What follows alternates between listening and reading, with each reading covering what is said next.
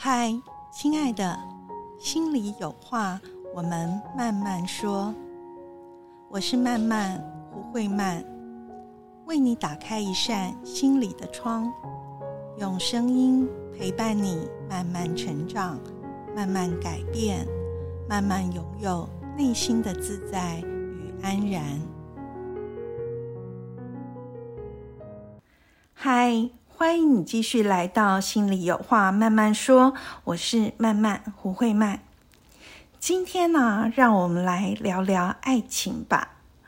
我想啊，爱情这个主题是非常多人共同的渴望啊。那这是我们嗯。最想追寻的，或是最渴望拥有的，可是在这里面呢，也有最多的呃，包括挫折啦，或者是困惑啦，哈，或者是受伤哦，有可能。那呃，不晓得你渴望的爱情的样貌哦，跟你最后创造出来或者是拥有的、寻找到的，是不是都是一致的呢？呃，我在陪伴很多人心旅行，或者是观察周边的人的状态里面，我发现这件事情，大家应该也是有共同感受，就是它其实还蛮困难的，对吗？那到底为什么我们想要的这个爱情的关系的样貌，跟我们实际去寻找，或者是呃？创造得到的，有时候会有很大的落差哦。那我觉得这其实有一个很关键的东西，就是呢，往往在我们的心里面啊，在我们的潜意识里面，在没有被我们觉察到的那个层面里面啊，其实有一个隐藏版的爱情信念在那里。那这也是我今天要跟大家谈的这个主题哦，隐藏版的爱情信念。那因为我们都不晓得这个信念的存在哈，可是它却是非常幽微而深刻的影响着我们。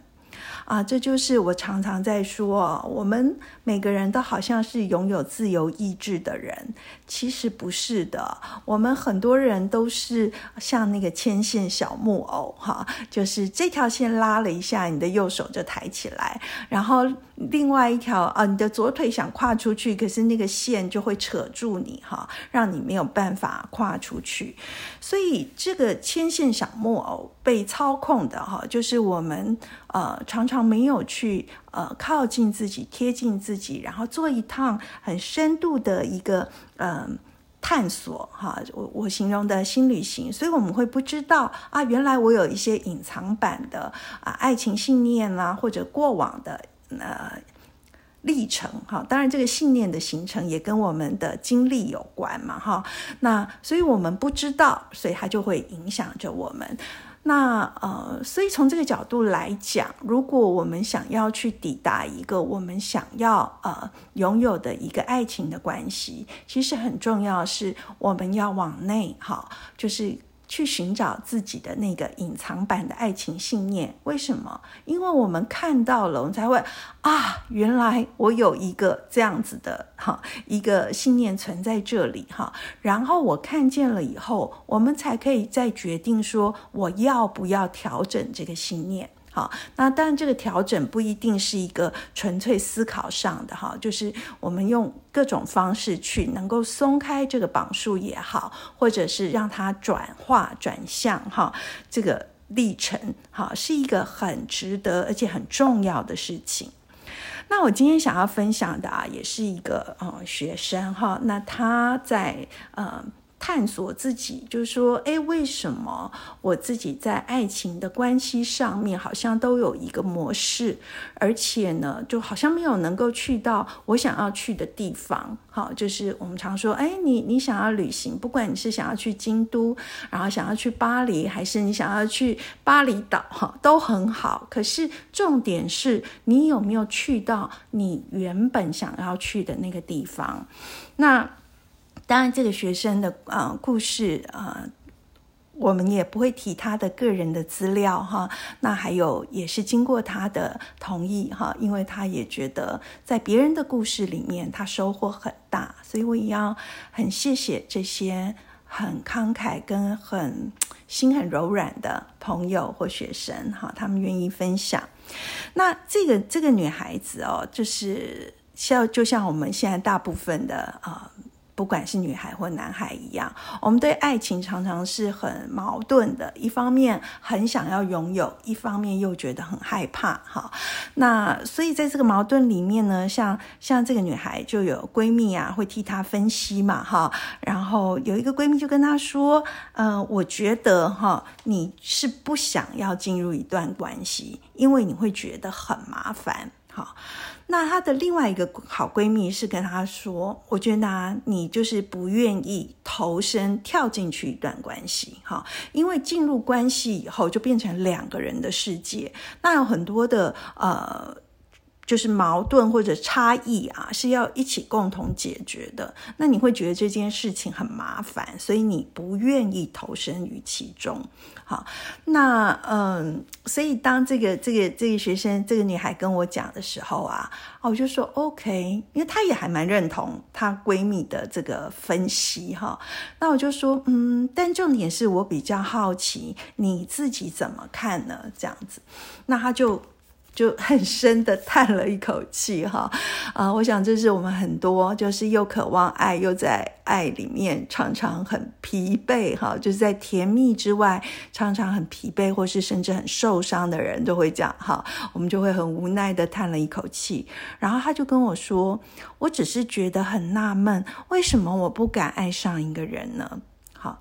啊，听到这里啊，我不晓得你有没有呃很敏锐的。听见了几个关键词的差异，好，那因为我们每个人会用的语言哈或文字，其实它常常是一个潜意识里面的用词，可是它的意义是很大的，因为它其实真的反映了我们真实的状况。那比如说这个呃女孩她用的词跟她两个闺蜜就很不一样哦。对吧？你们有听出来吗？呃，第一个闺蜜是跟她说你不想进入一段关系，第二个闺蜜是跟她说，我觉得你不愿意投身跳进一段关系。好，那第三个，刚刚这个女孩她自己说的是什么？她说我很纳闷，为什么我不敢爱上一个人？好，所以你看到哦，其实不想。不愿跟不敢是不一样的事情，好，所以我们就陪着他一起去看，哎，以。不敢，这个是一个线索哈。他到底在爱情里面，他不敢的是什么？因为我们知道，一个人不会一开始就不敢，对吧？我们知道小孩是最大无畏的哈，他们根本就不害怕。那一个会不敢，一定都是一些生命的经验所所所累积出来的哈。所以这就是一个往内去探索他自己，呃，找寻他的这个爱情图像哈或原型的一个呃。重要的一个一个一个一个一个密码，好，我是这样在看。所以，在我陪他呃往新旅行，继续去找这些他的属于他内在的图像。因为说实话，这个图像我也不知道是什么哈。我其实跟着他一步一步往前走。那中间的历程，我们先跳过不说哈。那我想。跳到另外一个，就是他又给出了一个比喻，哈，我就说我们会用的词，我们会呃突然想到的一个比喻，哈，或者联想，哈，这在心理学上都有很重要的意义，哈，因为它都是穿越了我们大脑的思考，哈，在就是潜意识浮上来他在说的话，那这个是一个更深的一个图像，那。他是提到了，呃，他之前曾经看过一个陆剧，就叫好像什么《香尘秘密》什么《静如霜》吗？好，我 我有点记不得那个剧名，因为我没有看。但是我觉得他联想到的那个东西，我觉得是很有很有意义的哈。他是提到就是说，呃，那部剧里面有一个东西叫允丹。好，这个允哈允丹，然后他说是那个妈妈在死前喂给女主角的，好一颗丹药。那这个丹药吃下去以后呢，你就会不知道爱情是什么。好，那当然这个剧里面妈妈妈是为了要保护这个女主角，因为爱情有很多会让人很受伤哈，所以他舍不得他的女儿，所以他就死前喂给这个女主角这个允丹。那我在这里提到这个，就是我们待会去看的时候，就会去发现他爱情的隐藏信念跟他那个隐形的那个模式里面哈的影响力。那我们在在我在陪他就是探索这个关于爱的信念的时候哈，那。他后来在浮出来讲的一句话是，他觉得爱就是应该要同生同死。那我觉得这句话就很有意思，因为这是对他来讲很重要的一个隐藏的信念哦。那所以我就会好奇陪他去找，哎，这句话是从哪里来的？好，我问他，他说，嗯。我不知道啊，我就是直觉，就是爱情爱不是就是应该要跟一个人同生同死嘛，哈。然后我们顺着这条线索往下继续再去探索的时候啊，然后才展开了原来他生命里一段也是很深刻的历程，哈，就是在他很小的时候，大概啊六七岁的时候。那原本跟他非常非常亲的哈，跟他很很亲近，几乎就是他形容几乎就是他的全世界哈。他的妈妈，那因为他的爸爸比较忙事业嘛哈，但是他的妈妈在一个非常意外的状态里面，就是很突然就死亡了。那所以他就提到说，嗯。这件事情，哈，但是他因为也过了非常多年嘛，他也慢慢的从这里面康复了，好，然后他就有提到说，在他青春，呃，就是呃十七八岁的时候，哈，呃，爸爸再婚，然后他其实是很崩溃的，哈，然后他跟，就是他没有办法谅解，然后那时候他爸爸。他说，他爸爸跟他讲了一句话，就是说，在你心中，你其实觉得我应该要跟你妈妈一起死掉。他爸爸这样问他。那我听到这句话，我只是看着他，然后我慢慢的问他说：“还是那个时候的你，是一起跟妈妈死了吗？”那这时候，我我觉得其实真的是很很心疼啊！他整个愣住了，然后他的眼泪就滑了下来，然后他才意识到，其实是的，他就说，他那个时候他就已经选择了没有继续存活。但这件事他原本一直不知道。你看，从十七啊，从六七岁到他现在啊，将近四十岁，有这么多年的时间，其实他活得好好的。从外表上看来，对吗？哦，他还是有很多呃家人呐，然后他也呃创造了他的生活啊，哈，然后他的各种状态看起来也都很 OK。可是在这里，他才看见了原来。某一个部分的他是真的已经就是跟着妈妈死掉了，好，那所以在这个里面，他会突然才发现说，老师，我现在突然发现，我前面交的几个男朋友都有跟死亡连结的这种隐形的连结，比如说他呃前前男友，好，前前男友的。在跟他谈恋爱之前的前女友也是死亡的，他的前前男友是一个医生，然后就是当然这是他们认识，然后交往之后他知道的故事哈啊，应该是还没有交往之前就认识的时候他知道的故事，就是前前男友的女朋友，呃，曾经的女朋友哈，那他们在隔了很多年再相遇的时候，是这个医生在急诊室里面。看到一个轻生的，就是就是自己结束尝试结束生命的啊女孩被送进来了，结果那个是他多年前的女朋友。好，那他经历了这个女朋友的死亡。那另外呢，这个女孩的前男友呢，他们也本来只是朋友，那后来怎么靠近的？是因为有一天他们有机会可以好好的聊天的时候，这个这个啊前男友呢跟他说起了啊他妈妈在几年前过世啊的事情啊，然后他突然就是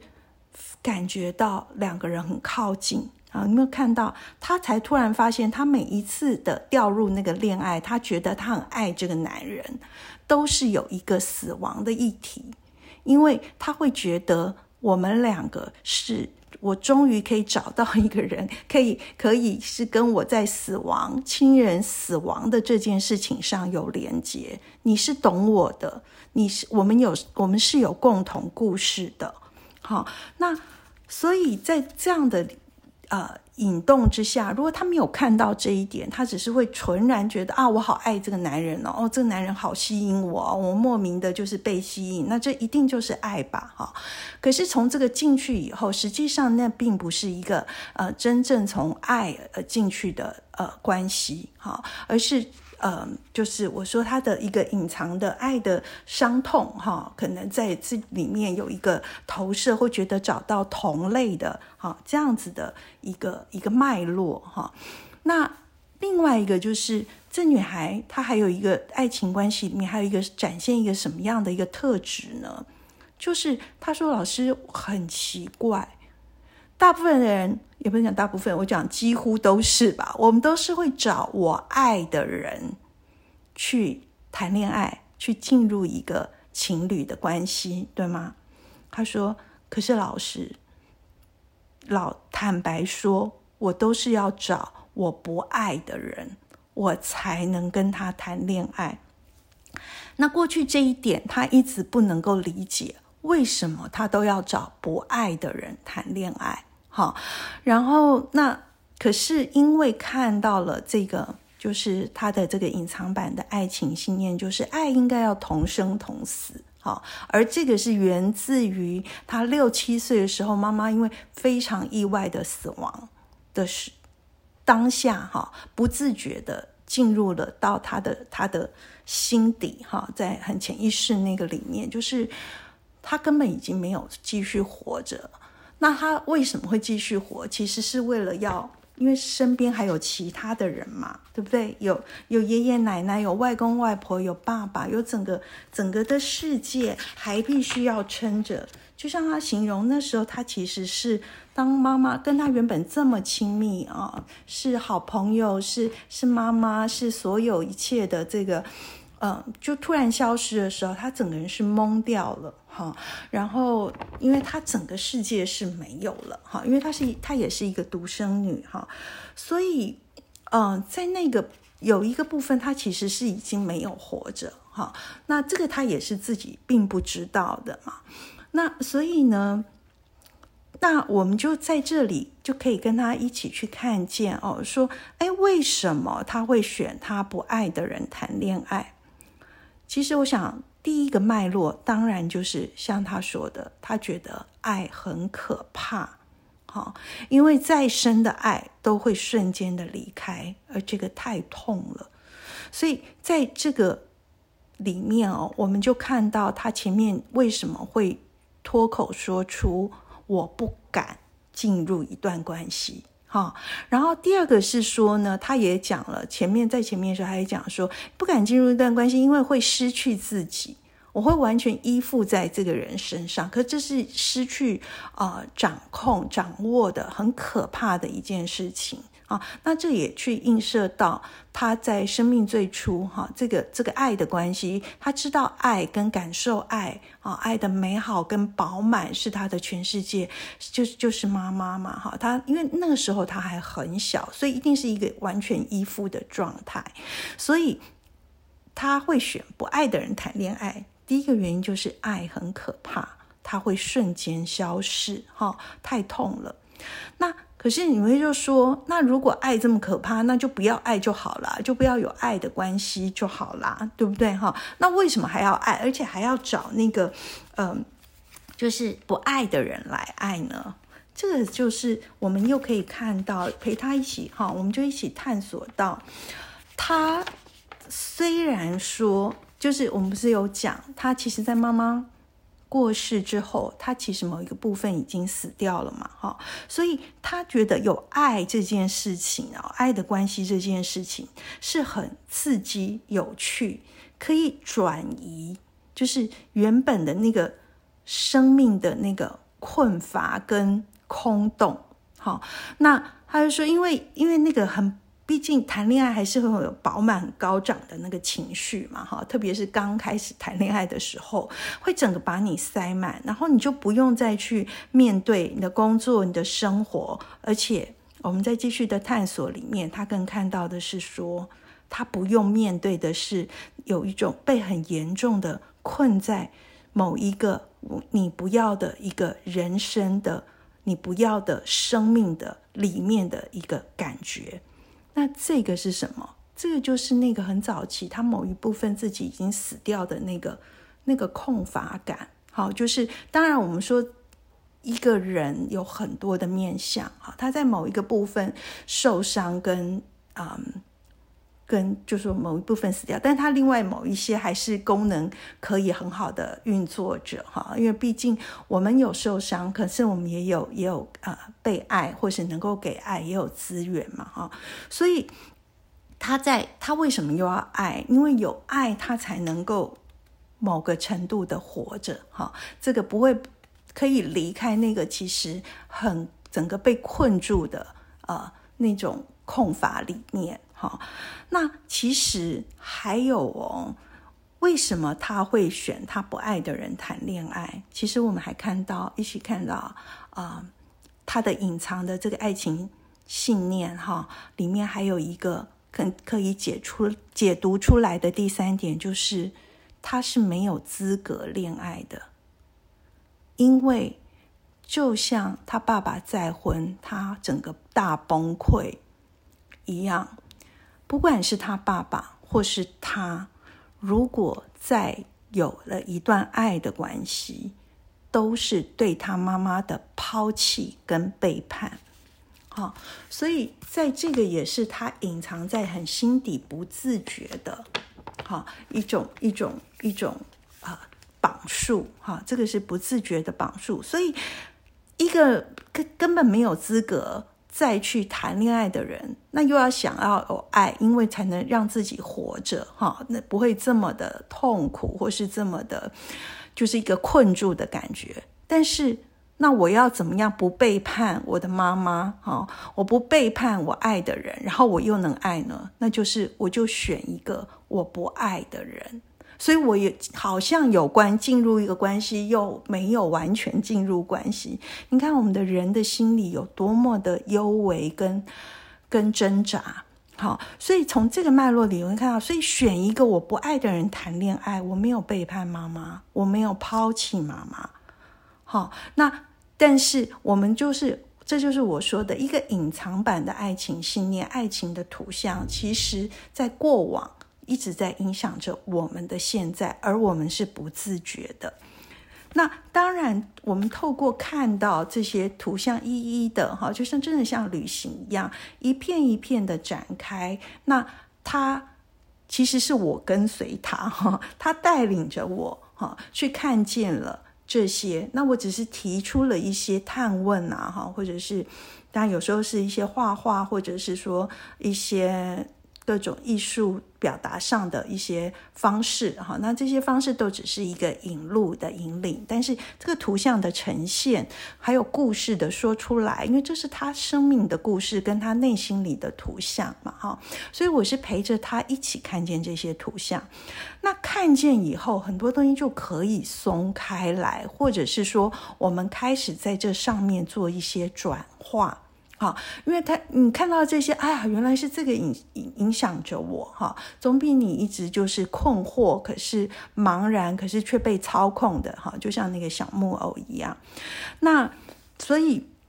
我也陪他在，就是慢慢的这些，不管是疗愈啊，他的悲伤也可以释放哈，或者是他的痛苦，在在过往没有。当时的环境啊，其实也不是周遭大人的错，因为那就是一个每一个人都在疗伤跟必须要坚强起来，撑住去面对、去度过的一段时光哈。所以有有一些伤口没有办法被啊很好的疗愈跟承接，然后跟照顾。那我们除了做这些，就慢慢的做这些之后呢，后来我有再问他，就。他就，我们可以一起去看他新的爱的，呃，就是这个转变哈，这个信念，爱本来是同生同死啊，哈，然后呢，就带他一起去，哎，那这个信念，你觉得要做一点调整嘛，哈，所以我们会去做调整跟转化，那这个是由他来做一个一个调整哈，跟新的选择，那最后的时候再跳到哦最后面，我也问他说，哎。当你转变了这个爱的信念，就是他可以继续活，好，他可以，他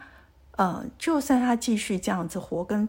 展现他的人生，去创造他的爱的关系，他妈妈会怎么看这件事情？好，他就可以脱离了，他觉得妈妈不会觉得这是一个背叛，好，妈妈反而是会很很开心，因为她是他很爱的女儿。然后他去展现了他新的生命嘛，哈，所以他看到了看到了这一些，所以呢，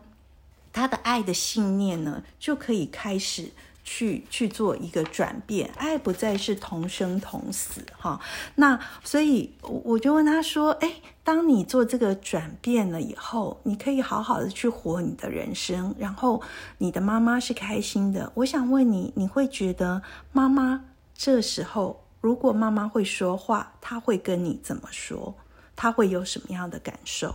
然后这个女孩就告诉我说，她觉得妈妈会觉得自己终于被接受了。我其实听到这里真的很感动。这里在讲的是什么？因为她一直没有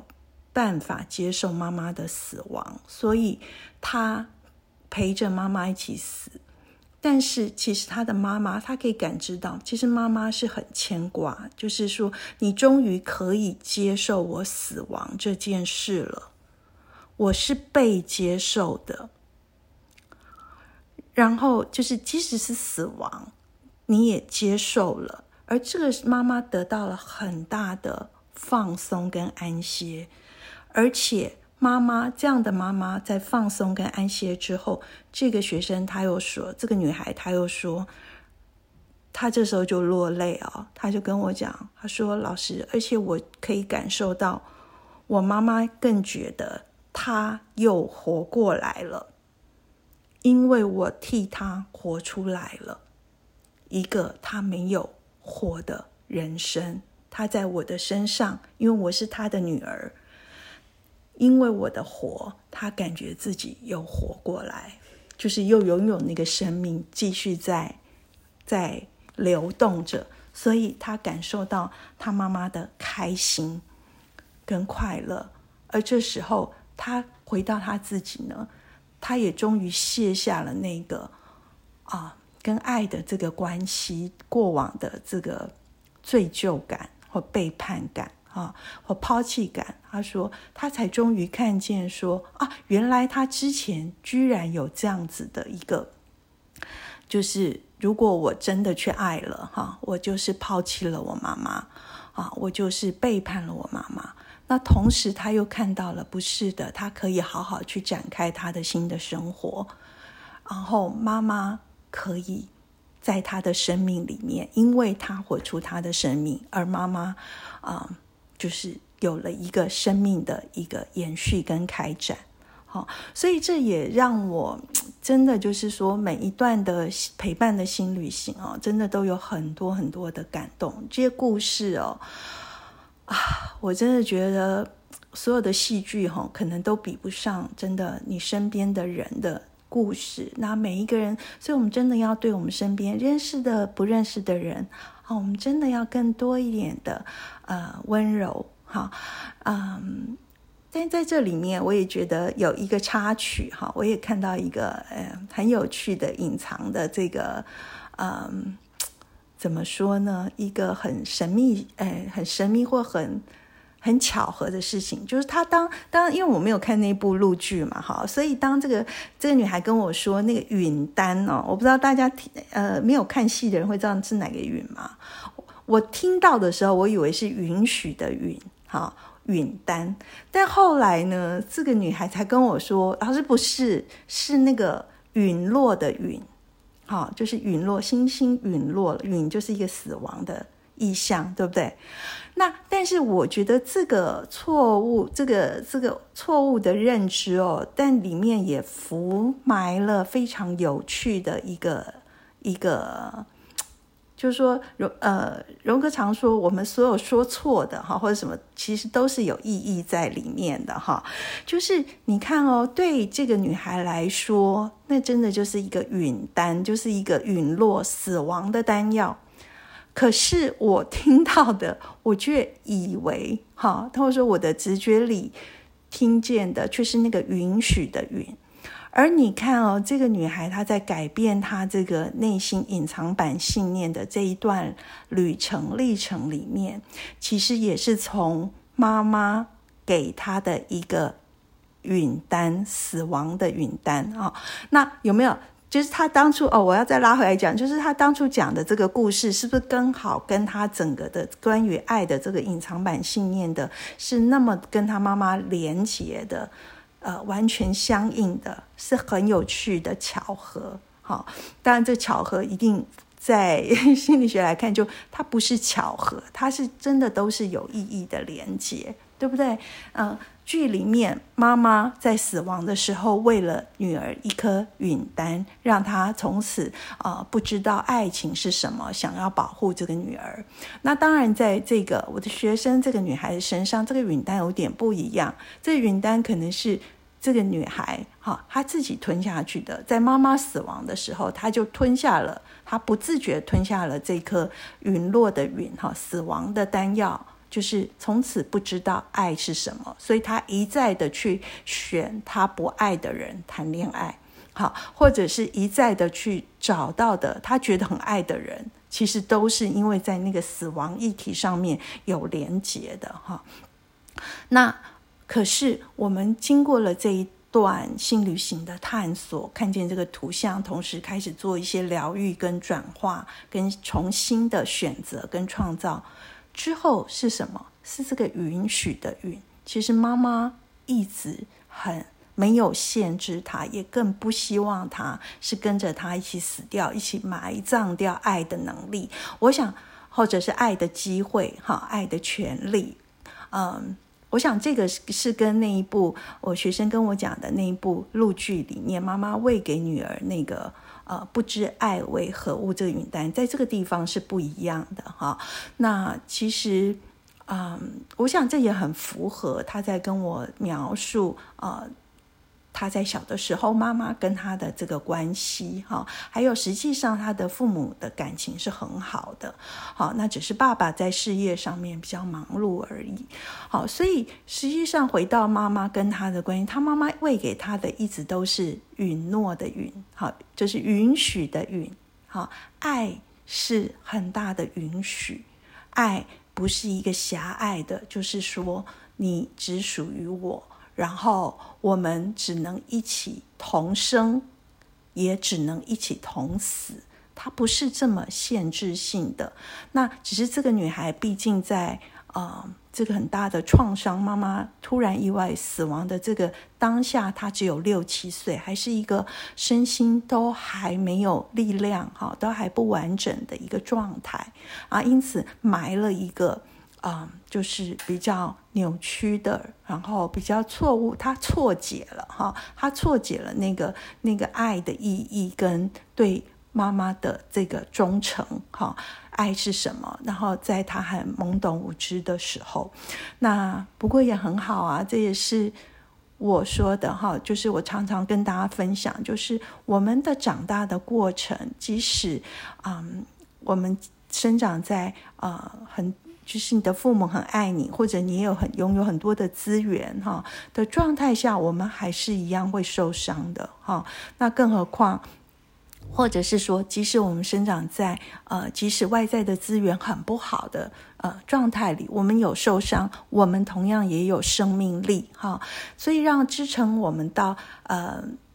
能够长到现在，对吗？这都代表了我们的生命力是远远大于这些呃创伤，或者是呃挫挫折，或者种种的这些经历。哈，那所以在此时此刻，我们可以为自己去创造不同。哈，就像这个女孩，她不是啊，继续的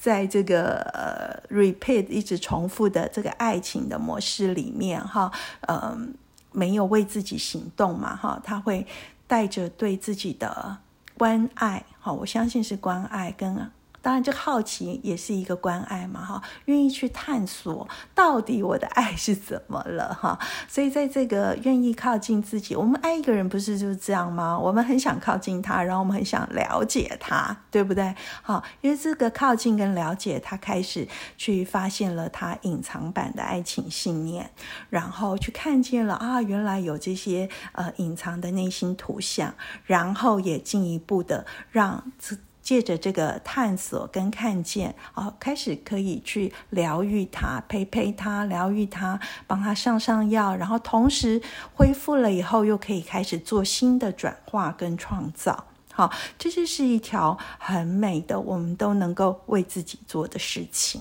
好，那这是今天想要跟大家分享的哈，就是我们看起来一直重复的这个爱情模式，跟呃，你你每次选的都是一样很同类型的伴侣啊、情人呐哈，其实后面很可能都是在底层里面哈，我们有我们自己啊不知道的哈这些隐藏版的东西。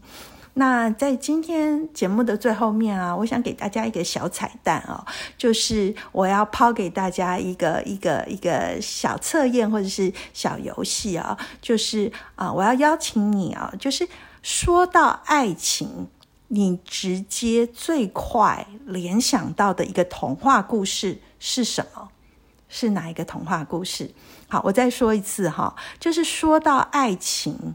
你就会很直接就立刻联想到的一个童话故事是哪一个童话故事？好，那呃，我会把这一篇 podcast 整理到我的那个脸书“心里有话慢慢说”那里。好，然后如果你有做这个。